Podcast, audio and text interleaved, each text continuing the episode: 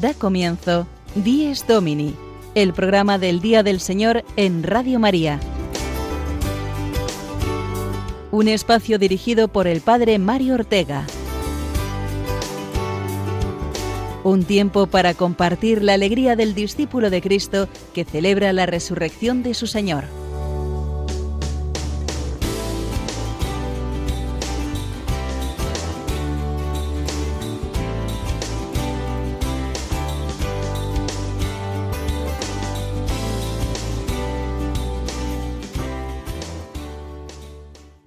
Buenos días, queridos amigos de Dies Domini. Bienvenidos al programa del Día del Señor. ¿Qué tal habéis pasado esta semana fuerte de la octava de Pascua?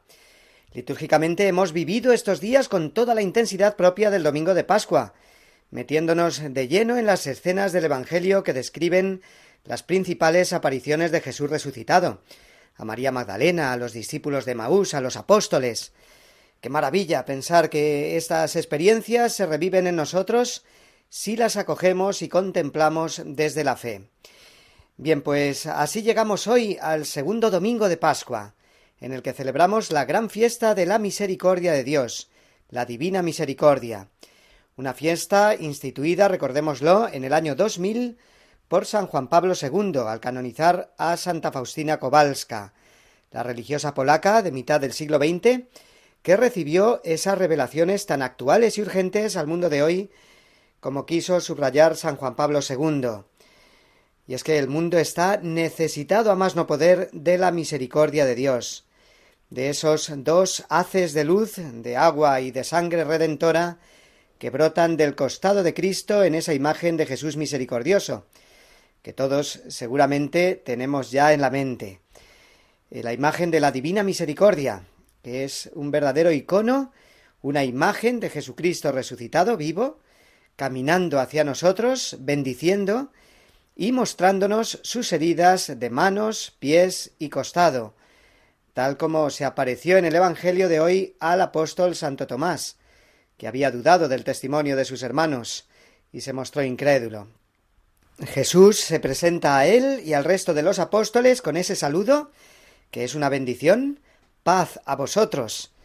Es el mensaje que hoy Dios quiere regalarnos a nosotros y al mundo entero, por su dolorosa pasión recibimos la paz del corazón, la alegría que levanta todo ánimo decaído, porque Él, Jesús, nos perdona, nos ama y nos ofrece la paz eh, profunda de su corazón. Pues a esta fiesta de la misericordia dedicaremos lógicamente la mayor parte de nuestro tiempo de hoy, que vendrá distribuido en los siguientes contenidos que ahora resumimos. Comenzaremos con la entrevista al padre Rafael Pérez, es párroco en Madrid, en la parroquia de los Santos Inocentes, en el barrio de Arganzuela, y es la parroquia en la cual se vive de una manera intensa eh, la devoción a la Divina Misericordia, como él mismo nos contará. También contaremos con la presencia, como cada semana, del Padre Julio Rodrigo, con su anécdota pastoral, hoy hablándonos de una virtud humana tan necesaria como es la de la perseverancia y a través de canciones y otros momentos de escucha de alguna de las partes del mensaje a Santa Faustina Kowalska, llegaremos a la sección Historias con Historia, en la que el padre Juan Triviño nos hablará del contexto histórico en la Polonia de las primeras décadas del siglo XX, en las cuales nació y se difundió esta querida devoción de la Divina Misericordia. Y terminaremos, como hacemos habitualmente, con el repaso de algunos de los santos que celebraremos esta semana. Nos los traerán y hablarán de ellos nuestros jóvenes colaboradores Pablo Esteban y Marina Cornide.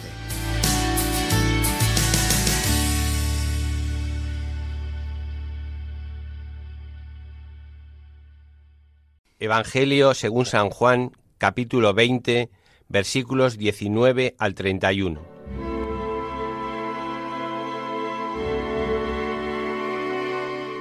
Al anochecer de aquel día, el primero de la semana, estaban los discípulos en una casa con las puertas cerradas por miedo a los judíos. Y en esto entró Jesús. Se puso en medio y les dijo, Paz a vosotros. Y diciendo esto les enseñó las manos y el costado. Y los discípulos se llenaron de alegría al ver al Señor. Jesús repitió, Paz a vosotros. Como el Padre me ha enviado, así también os envío yo. Y dicho esto, exhaló su aliento sobre ellos y les dijo, Recibid el Espíritu Santo. A quienes les perdonéis los pecados les quedan perdonados. A quienes se los retengáis les quedan retenidos. Tomás, uno de los doce, llamado el mellizo, no estaba con ellos cuando vino Jesús. Y los otros discípulos le decían, Hemos visto al Señor. Pero él les contestó, Si no veo en sus manos la señal de los clavos, si no meto el dedo en el agujero de los clavos y no meto la mano en su costado, no lo creo. A los ocho días estaban otra vez dentro los discípulos y Tomás con ellos. Llegó Jesús estando cerradas las puertas. Se puso en medio y dijo, Paz a vosotros. Luego dijo a Tomás, Trae tu dedo. Aquí tienes mis manos. Trae tu mano y métela en mi costado. Y no seas incrédulo, sino creyente. Contestó Tomás. Señor mío y Dios mío. Jesús le dijo, Porque me has visto, has creído. Dichosos los que crean sin haber visto. Muchos otros signos que no estaban escritos en este libro hizo Jesús a la vista de los discípulos. Estos se han escrito para que creáis que Jesús es el Mesías, el Hijo de Dios, y para que creyendo tengáis vida en su nombre.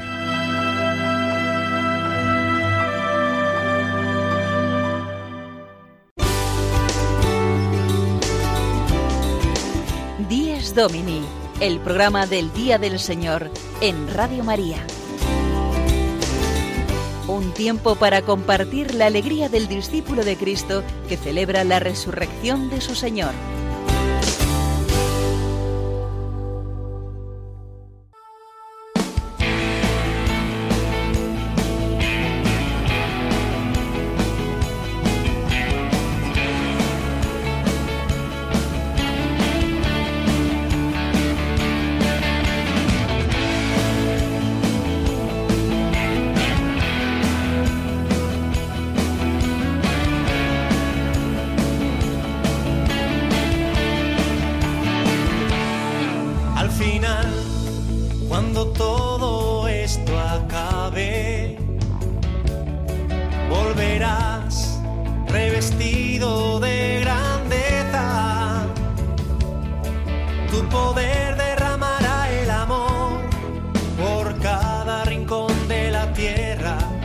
Presencia alegrará la creación.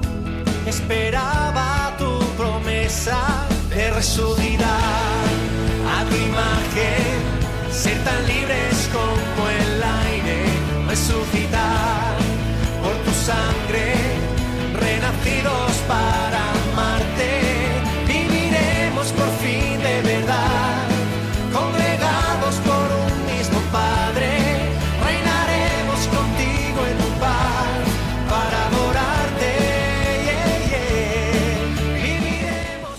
Domingo segundo de Pascua, fiesta de la Divina Misericordia, una devoción que se extiende por toda la Iglesia, gracias en grandísima parte al impulso que le dio San Juan Pablo II.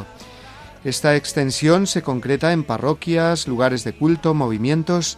Tenemos hoy aquí con nosotros a un párroco de la diócesis de Madrid, el padre Rafael Pérez, eh, cuya parroquia se vive mucho esta devoción a la Divina Misericordia. Es la parroquia Santos Inocentes, en el barrio eh, madrileño de Arganzuela. Buenos días, padre Rafael. Buenos días. En tu parroquia, eh, soy testigo de ello, desde hace ya algunos años te propusiste extender el culto a la Divina Misericordia y creo que lo has conseguido y que han habido frutos pastorales y que tu, la pastoral, digamos, de esta parroquia está inspirada a la Divina Misericordia. Digamos que sí, que tiene un centro importante en ella y que realmente mm, busco que eh, Jesús eh, sea el protagonista con este signo, ¿no? con este, con este elemento, digamos, eh, de su acto redentor y todo lo que significa el sacrificio de su vida ofrecido al Padre para hacer propicia la salvación para todos los hombres. Esa preciosa oración que es el corazón de la coronilla de la Divina Misericordia y que ni más ni menos resume toda la teología de este culto. Y cuéntanos, porque yo sé que allí habéis puesto un cuadro precioso eh, de la Divina Misericordia, de Jesús Misericordioso, precisamente en lugar de los confesionarios, y una reliquia de Sor Faustina. Eh, sí, mm, cuando llegué a la parroquia necesitaba un espacio que pudiera visualizar esa misericordia de Dios. Y efectivamente la ocasión propicia fue el no disponer de un lugar suficientemente visible para el sacramento de la reconciliación, el sacramento de la confesión. Así que generamos un espacio eh, que tuviera como centro el cuadro de Jesús misericordioso, precisamente por el vínculo que tiene la imagen con el sacramento de la confesión o sacramento del perdón. En primer lugar, porque pone de manifiesto que Jesús sale al encuentro del pecador. Él no está de brazos cruzados esperando a que llegue el pecador, sino que camina bien podemos ver que es una imagen en movimiento la de Jesús misericordioso, tiene un pie avanzado y está ni más ni menos recordándonos la imagen viviente del Padre misericordioso que sale al encuentro del Hijo pródigo o también del buen pastor que sale al encuentro de la oveja perdida. Esa solicitud amorosa de Dios quería ponerla bien de manifiesto. Y en segundo lugar, porque eh, de esos haces de luz que brotan de su pecho y simbolizan el agua y la sangre que brotaron de su costado abierto el Viernes Santo, eh, también tenemos ahí elementos para hacer referencia viva a este sacramento de la confesión, porque la sangre eh, derramada por el Señor bien lo dijo Jesús el jueves santo, es para el perdón de los pecados, derramada por vosotros eh, y por todos los hombres o por muchos, como se traduce ahora la liturgia, para el perdón de los pecados. Y por lo tanto es como si Jesús misericordioso estuviera diciendo al penitente que se acerca a la confesión, ven aquí porque quiero lavarte y purificarte en mi sangre, Igualmente también eh, al pie del cuadro eh, tenemos una reliquia ex de Santa Faustina. Eh, una reliquia, por lo tanto, auténtica de, de su cuerpo, minúscula, pequeñita, eh, pero que nos hace presente ni más ni menos al apóstol de la Divina Misericordia, aquella santa que recibió estas revelaciones directamente de Jesús misericordioso. También tenemos una lámina eh, grande de, vinilo que eh, exponemos al exterior en la fachada de la iglesia para que sea también una llamada para todo aquel que pase por delante de la iglesia, incluso visible para eh, algunos viajeros que hacen el recorrido en tren y pasan por delante de la fachada de la parroquia en este transporte. Eh, e igualmente la planta superior eh, de la parroquia, que tuve oportunidad de construir hace unos años, eh, quise dedicarla a esta advocación y ante notario figura como la planta Jesús Misericordioso. Diariamente rezamos la, la coronilla de la Divina Misericordia y todos los años pues queremos también dar protagonismo a la fiesta de la Divina Misericordia, el segundo domingo de Pascua, atendiendo especialmente el sacramento del perdón Em, para que de ese modo puedan los fieles beneficiarse de esa gran promesa que hizo el Señor a quien se acercase a la fuente de la misericordia en este día. Pues muchísimas gracias, Padre Rafael Pérez eh, Huete, eh, sacerdote de Madrid, párroco en la parroquia de los Santos Inocentes, en el barrio de Arganzuela, una parroquia desde la que se difunde esta devoción a la Divina Misericordia, la imagen de Jesús Misericordioso. Muchísimas gracias y buenos días. Muy buenos días. Gracias a vosotros.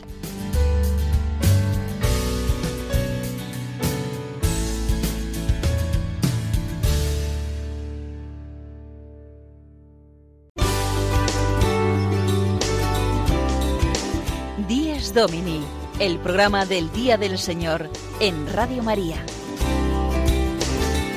Un tiempo para compartir la alegría del discípulo de Cristo que celebra la resurrección de su Señor.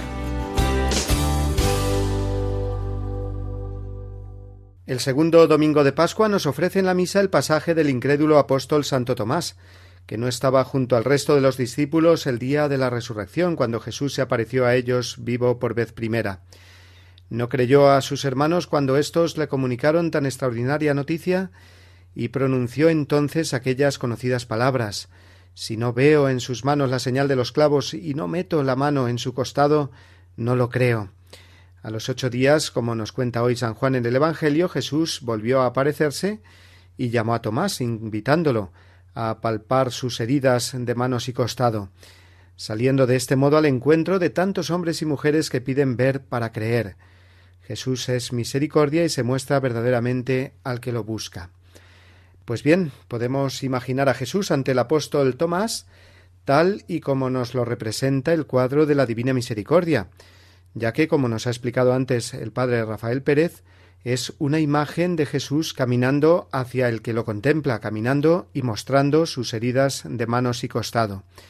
La respuesta de Santo Tomás fue decir eh, Señor mío y Dios mío, una respuesta llena de fe y confianza en el Señor, igual que la respuesta del creyente ante la imagen de la misericordia divina. Jesús, en ti confío. Pero no olvidemos que celebrar la misericordia de Dios no es sólo hacer actos de fe y confianza en Él, sino que es renovar también nuestro compromiso de hacer obras de misericordia con el prójimo.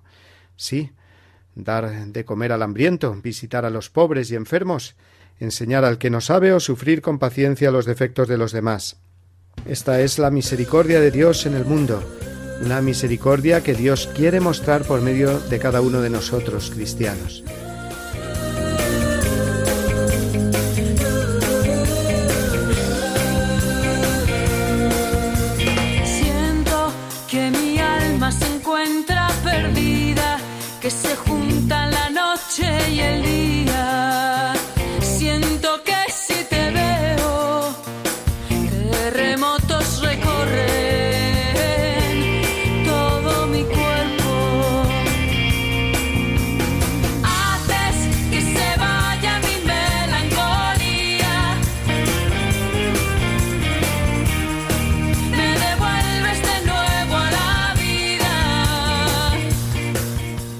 El ritmo de esta canción de la cantante Amaral, cuya letra podemos perfectamente dirigir a Jesús, hoy, fiesta de la misericordia, mm, le decimos estas palabras, haces que se vaya mi melancolía, me devuelves de nuevo a la vida. Y es que queremos eh, pedir a Jesús por todas las personas que se sienten tristes, con el ánimo bajo, por las situaciones interiores y exteriores que están pasando, que podemos estar pasando todos. Y repetimos en forma de oración este Jesús, me devuelves de nuevo a la vida. Aquí está la misericordia de Dios, que hoy la festejamos dentro de nosotros, para que resucitados con Cristo podamos ofrecer esa alegría a los demás. Y después escucharemos al Padre Julio Rodrigo hablándonos de una virtud bien necesaria e importante como es la de la perseverancia. Haces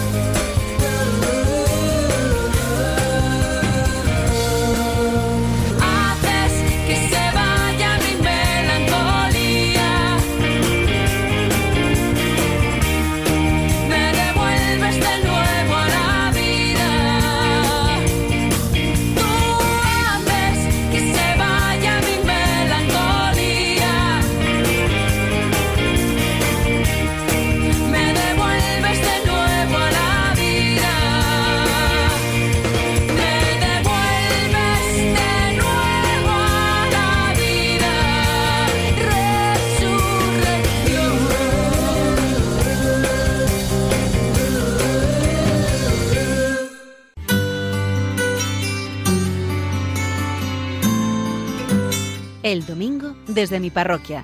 Una reflexión a cargo del Padre Julio Rodrigo.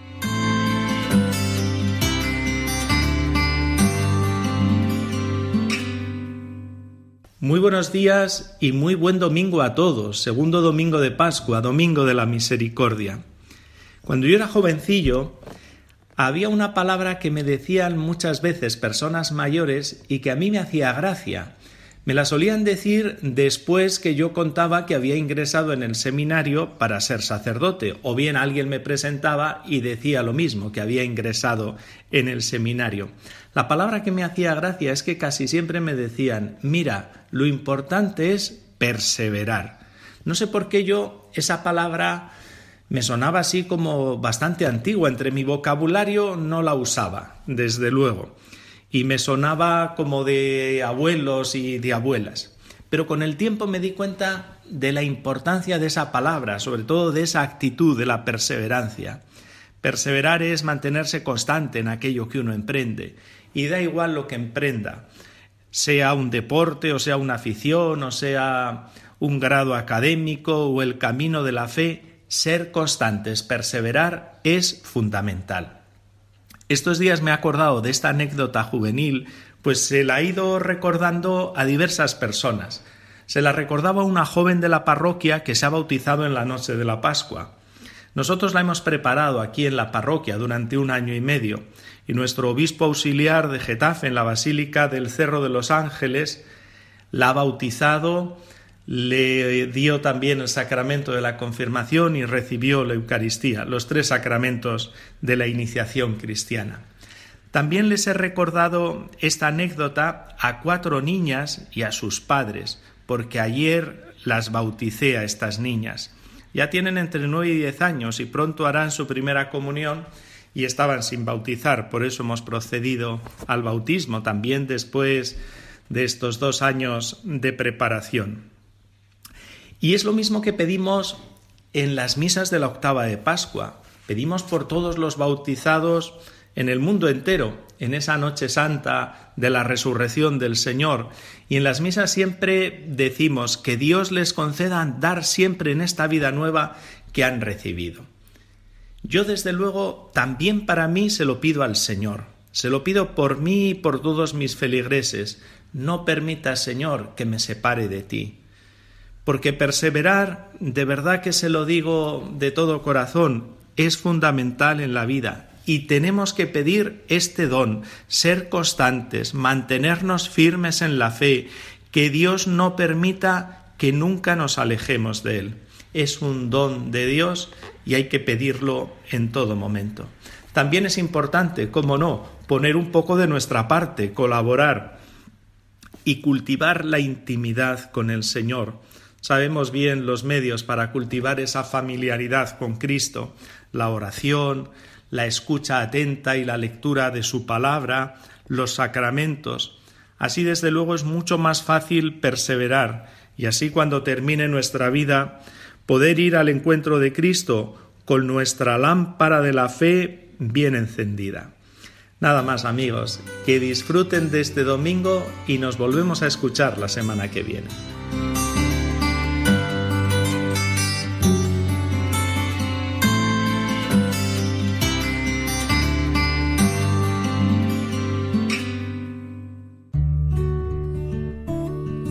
En el domingo, los fieles deben reunirse en asamblea a fin de que, escuchando la palabra de Dios y participando en la Eucaristía, hagan memoria de la pasión, resurrección y gloria del Señor Jesús y den gracias a Dios que los ha regenerado para una esperanza viva por medio de la resurrección de Jesucristo de entre los muertos.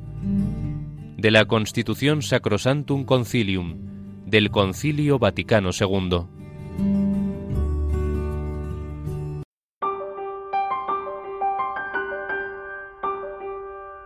Quédate con nosotros, la noche está cayendo.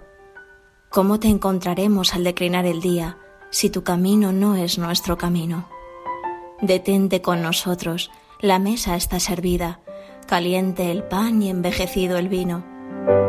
¿Cómo sabremos que eres un hombre entre los hombres si no compartes nuestra mesa humilde?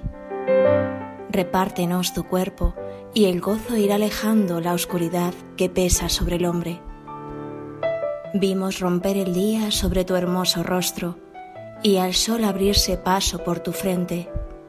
Que el viento de la noche no apague el fuego vivo que nos dejó tu paso en la mañana.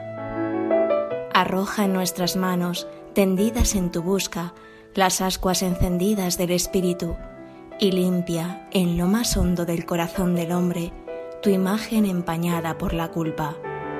Amén.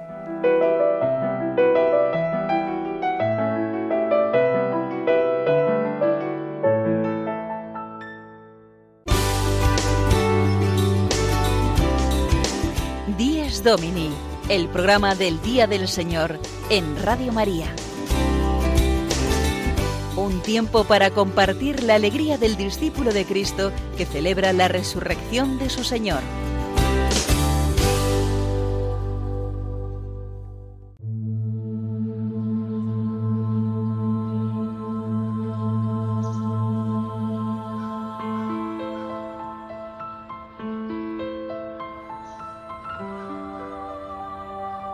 Diálogo de Dios misericordioso con el alma pecadora. No tengas miedo, alma pecadora, de tu Salvador. Yo soy el primero en acercarme a ti, porque sé que por ti misma no eres capaz de ascender hacia mí. No huyas, hija, de tu Padre. Desea hablar a solas con tu Dios de la misericordia, que quiere decirte personalmente las palabras de perdón y colmarte de sus gracias. Oh, cuánto me es querida tu alma. Te he asentado en mis brazos y te has grabado como una profunda herida en mi corazón. Señor, oigo tu voz que me llama a abandonar el mal camino, pero no tengo ni valor ni fuerza. Yo soy tu fuerza. Yo te daré fuerza para luchar. Señor, conozco tu santidad y tengo miedo de ti. ¿Por qué tienes miedo, hija mía, del Dios de la misericordia? Mi santidad no me impide ser misericordioso contigo. Mira, alma, por ti he instituido el trono de la misericordia en la tierra, y este trono es el tabernáculo, y de este trono de la misericordia deseo bajar a tu corazón. Mira, no me he rodeado ni de séquito ni de guardias. Tienes el acceso a mí en cualquier momento. A cualquier hora del día deseo hablar contigo, y deseo concederte gracias. Señor, temo que no me perdones un número tan grande de pecados mi miseria me llena de temor. Mi misericordia es más grande que tu miseria y la del mundo entero. ¿Quién ha medido mi bondad? Por ti bajé del cielo a la tierra, por ti dejé clavarme en la cruz, por ti permití que mi sagrado corazón fuera abierto por una lanza y abrí la fuente de la misericordia para ti. Ven y toma las gracias de esta fuente con el recipiente de la confianza. Jamás rechazaré un corazón arrepentido. Tu miseria se ha hundido en el abismo de mi misericordia. ¿Por qué habrías de disputar conmigo sobre tu miseria? Hazme el favor, dame todas tus penas y toda tu miseria, y yo te colmaré de los tesoros de mis gracias. Con tu bondad has vencido, oh Señor, mi corazón de piedra. Heme aquí acercándome con confianza y humildad al tribunal de tu misericordia. Absuélveme tú mismo por la mano de tu representante. Oh Señor, siento que la gracia y la paz han fluido a mi pobre alma. Siento que tu misericordia, Señor, ha penetrado mi alma en su totalidad. Me has perdonado más de cuanto yo me atrevía a esperar, o más de cuanto era capaz de imaginar. Tu bondad ha superado todos mis deseos. Y ahora te invito a mi corazón, lleno de gratitud por tantas gracias. Había errado por el mal camino como el hijo pródigo, pero tú no dejaste de ser mi padre multiplica en mí tu misericordia, porque ves lo débil que soy. Hija, no hables más de tu miseria, porque yo ya no me acuerdo de ella. Escucha, niña mía, lo que deseo decirte. Estréchate a mis heridas, y saca de la fuente de la vida todo lo que tu corazón pueda desear. Bebe copiosamente de la fuente de la vida, y no pararás durante el viaje. Mira el resplandor de mi misericordia, y no temas a los enemigos de tu salvación. Glorifica mi misericordia.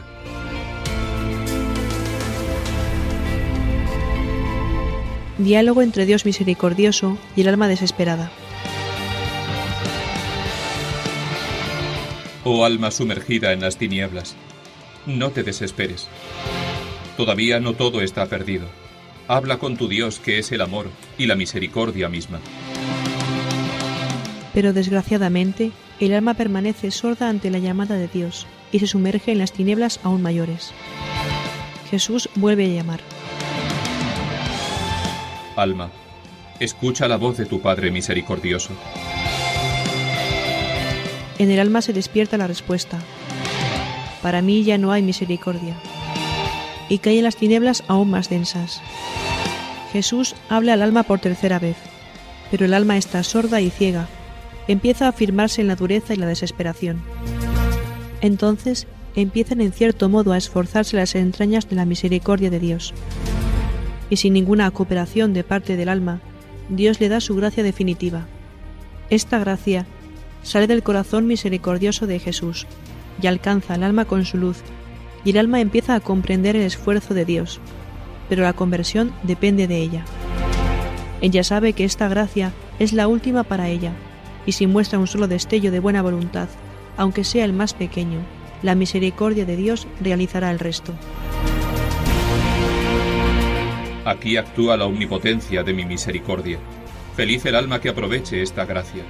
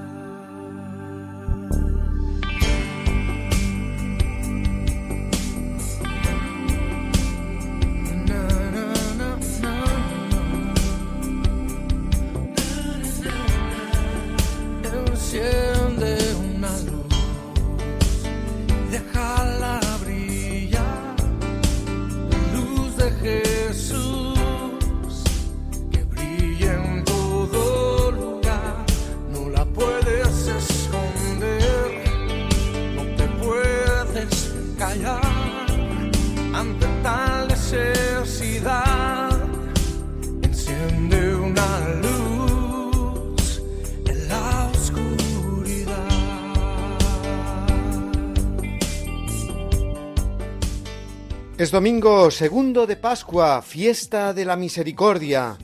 Gracias a la difusión que ha tenido y sigue teniendo esta devoción suscitada providencialmente por Dios en el siglo pasado como ancla de salvación del hombre contemporáneo, sumergido en los grandes dramas y conflictos mundiales, locales y personales, vividos durante el siglo XX y también durante las dos décadas que llevamos del siglo XXI. San Juan Pablo II tuvo esa divina intuición de mostrar al mundo el rostro misericordioso de Dios, tal como se había mostrado a su sierva Santa Faustina Kowalska. Y es muy oportuno, por tanto, recordar hoy esa historia de difusión de la Divina Misericordia hasta nuestros días.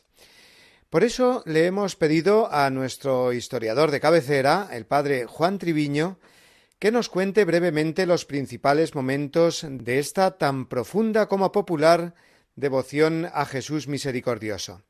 Lo escuchamos a continuación en la sección Historias con Historia.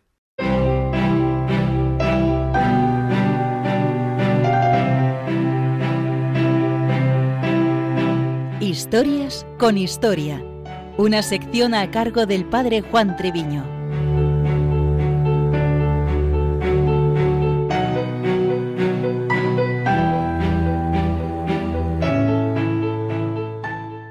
En este segundo domingo de Pascua de Resurrección celebramos la gran fiesta de la Divina Misericordia.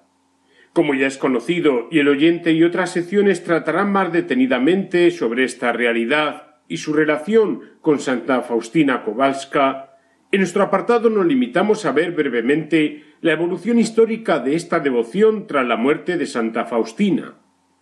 Recordamos a grandes rasgos, ya que siempre es bueno hacerlo, que la Iglesia valora grandemente la vida de los santos en cuanto a sus gracias y virtudes. También se agradecen tantos hechos extraordinarios que Dios, a través de ellos, ha realizado en la historia.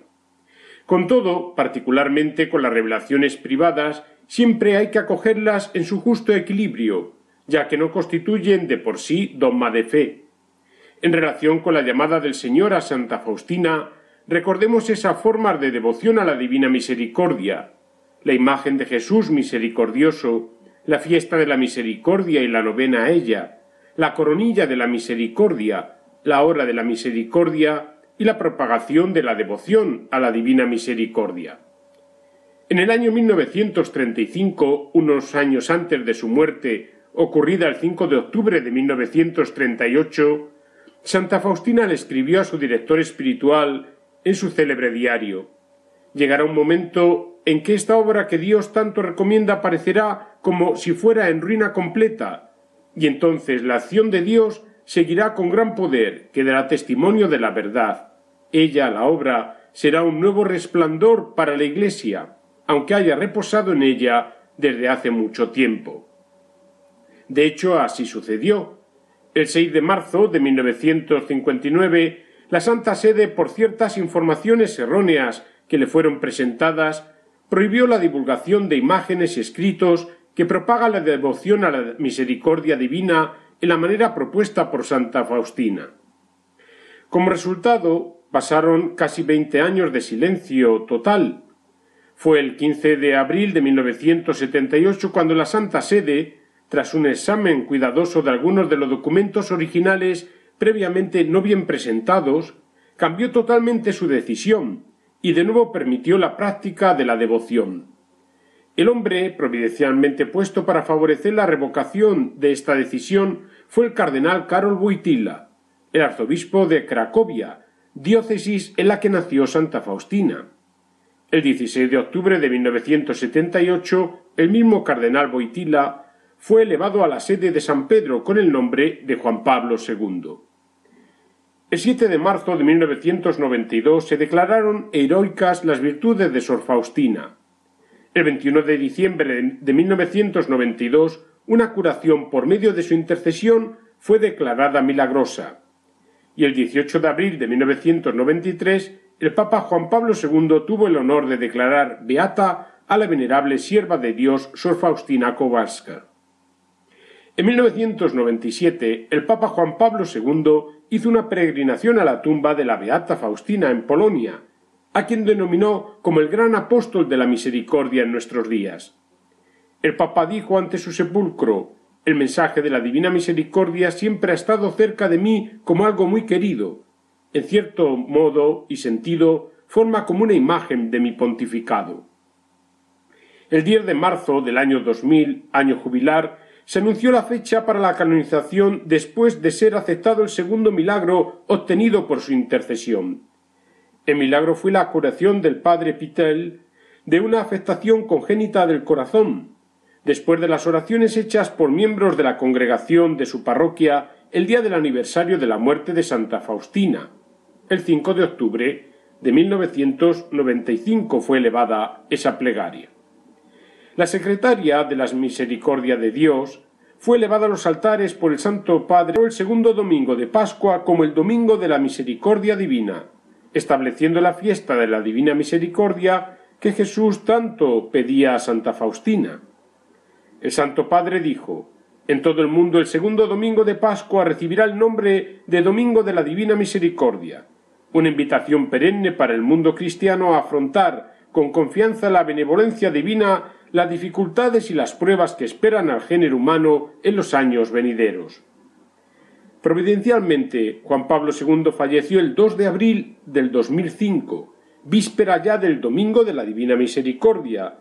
Para recalcar aún más la relación del Papa con la fiesta, recordamos que fue beatificado por Benedicto XVI el 1 de mayo del año 2011 y canonizado por el Papa Francisco el 27 de abril del año 2014, y sí, también fue en dos domingos de la Divina Misericordia. El mismo Papa Francisco proclamó el año jubilar de la misericordia entre el 8 de diciembre del 2015 y el 20 de noviembre del 2016. Alguna consecuencia práctica. En primer lugar, contemplar que, como ocurre tantas veces en la historia, Dios interviene de forma muy providencial por medio de su madre, la Virgen, o suscitando santos muy adaptados a las necesidades de su tiempo. La vida y el mensaje de Santa Faustina Kowalska parecen, según se va constatando, ir también en esa dirección. Conocer y tratar estos grandes santos y su mensaje nos servirán de gran provecho. En segundo lugar, no asustarnos ante las dificultades o pruebas, incluso dentro de la misma Iglesia, a la hora de discernir la vida y los mensajes extraordinarios. Forma parte del servicio de la jerarquía el cuidar de la verdadera fe. Así ha pasado en la historia con las investigaciones a San Juan de Ávila, Santa Teresa, San Pío de Pietrelcina y tantos otros. Más bien, como indicaba San Juan de la Cruz, tender a huir de lo más extraordinario. En tercer lugar, pedir luz para ver cómo Dios se muestra en su Iglesia y en el mundo por ese engranaje tan curioso que se da entre los santos, muchos de ellos de gran actualidad, Santa Faustina y Santa Margarita María de Alacoque, San Juan Pablo II y los papas del siglo XX, el Padre Pío, Santa Teresa de Calcuta, los múltiples mártires en todo el mundo, son como una constelación de santos en tiempos históricos concretos. Finalmente, vernos llamados e interpelados a la santidad. A buen seguro, el Espíritu Santo querrá obrar en nosotros obras grandes para gloria de Dios y salvación del mundo. Santo y feliz domingo de la Divina Misericordia en la Pascua del Señor.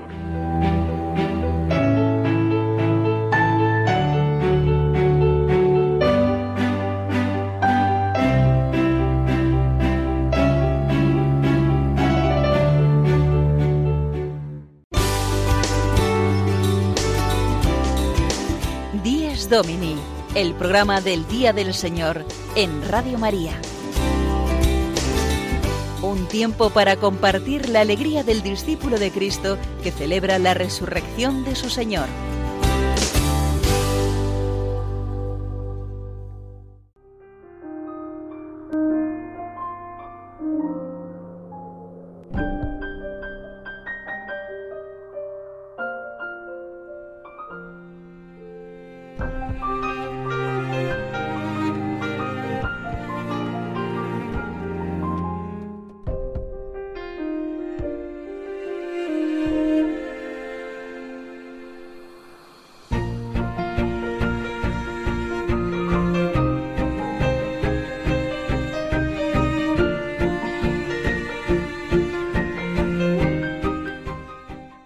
La misericordia de Dios no es una idea, algo teórico o solo de unos cuantos devotos a ella, sino que es el corazón del Evangelio, el corazón del Padre, del Hijo pródigo, el corazón de Jesús, muerto y resucitado. Y es también el corazón de tantos hombres y mujeres que a lo largo de la historia han vivido fiel y totalmente esa misericordia de Dios. La han recibido de Él, de Dios, y la han compartido en abundancia con el prójimo a través de las obras de misericordia. Estos hombres y mujeres con un corazón misericordioso han sido los santos. Nos gusta recordarlos cada semana, concretamente a los que celebraremos en los próximos días. Y como ya sabéis, tenemos a una joven pareja de colaboradores que cada domingo nos hablan de ellos. Por eso os paso ya con Pablo Esteban y Marina Cornide en la sección Santos en nuestro caminar.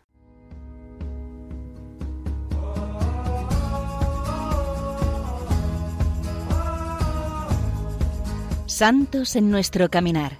Un repaso a los santos que celebraremos esta semana por Pablo Esteban y Marina Cornide.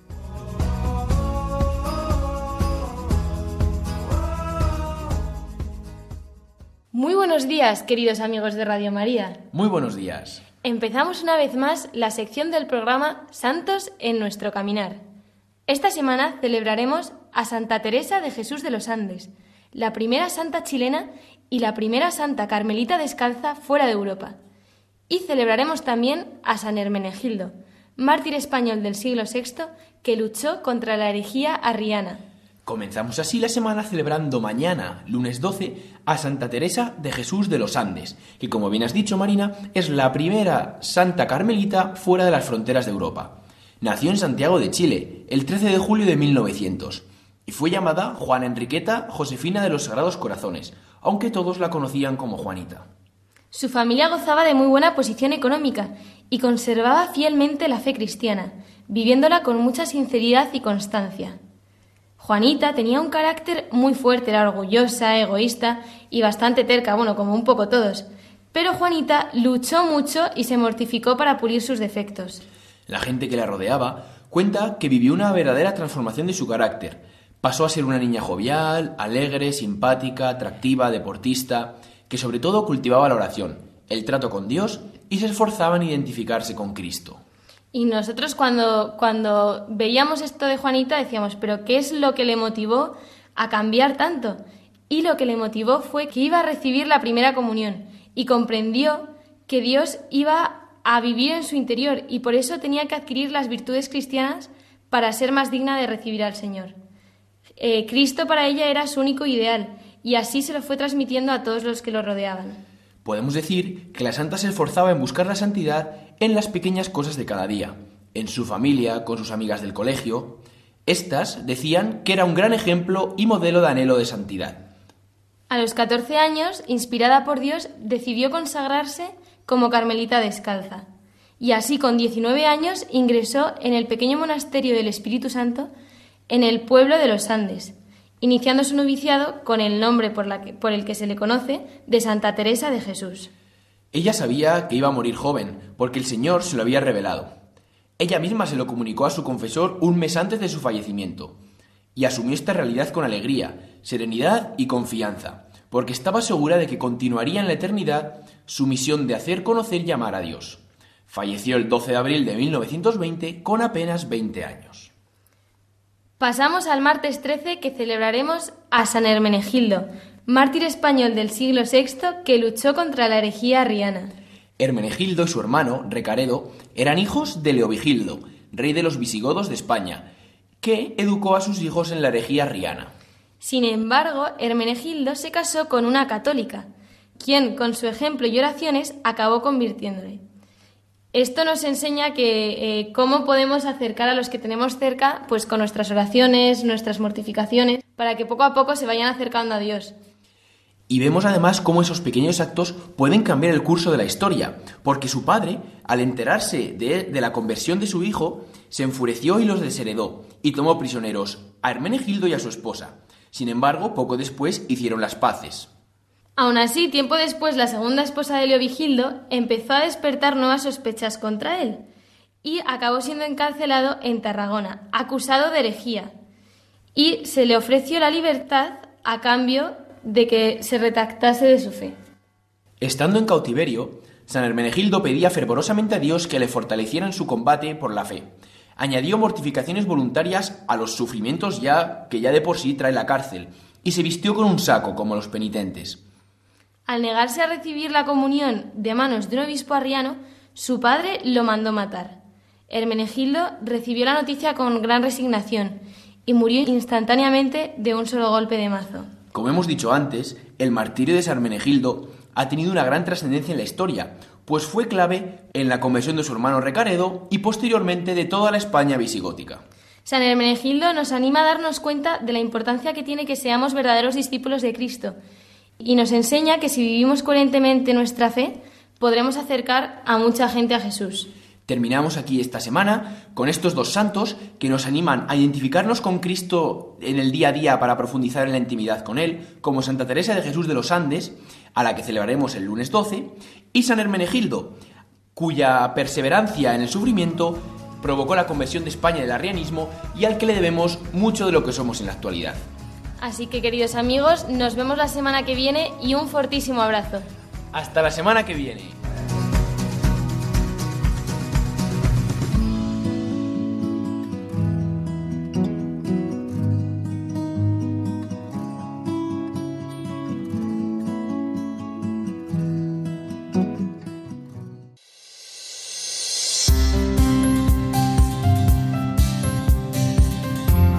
Además de los santos que celebraremos estos días y que Pablo y Marina nos han presentado ya, hay una fecha esta semana que también tenemos que recordar bien, porque será el cumpleaños de alguien muy querido que cumplirá 94 años en su retiro que él eligió dentro de los muros del Estado Vaticano.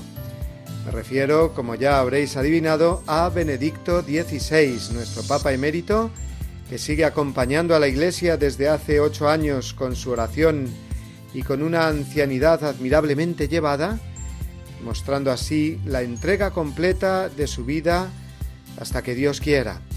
Por eso felicitemos con nuestro recuerdo, agradecimiento y oraciones a nuestro querido Benedicto XVI el próximo viernes, cuando cumpla los 94 años de vida con este recordatorio nos despedimos ya, queridos oyentes. Hemos dedicado hoy toda la hora del programa a la fiesta de la misericordia que hoy celebra toda la Iglesia. La mejor forma de celebrarla será, por supuesto, ponerla en práctica, mostrar algún gesto especial de misericordia hoy, con los que tenemos más cerca, nuestra propia familia, o con los que encontremos más necesitados, no solo materialmente, sino también los que carecen de fe o de alegría o de compañía de alguien que les escuche simplemente.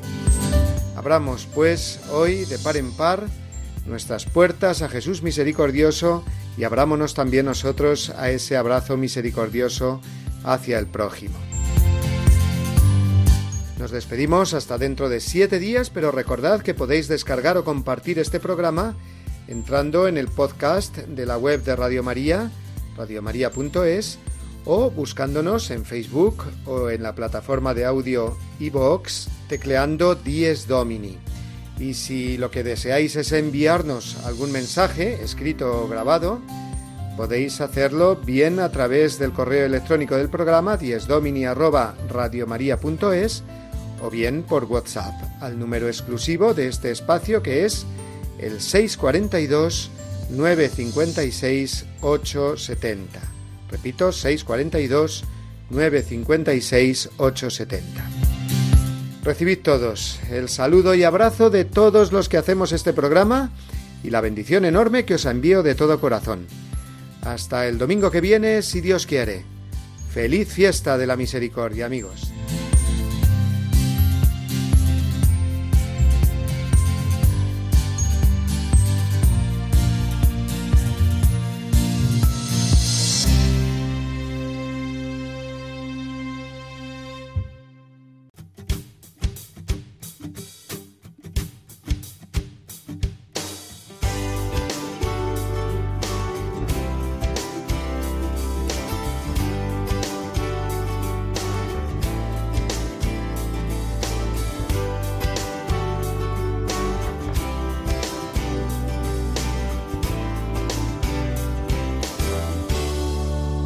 Y así termina Dies Domini, el programa del Día del Señor en Radio María.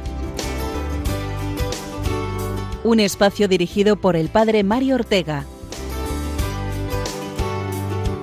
Un tiempo para compartir la alegría del discípulo de Cristo que celebra la resurrección de su Señor.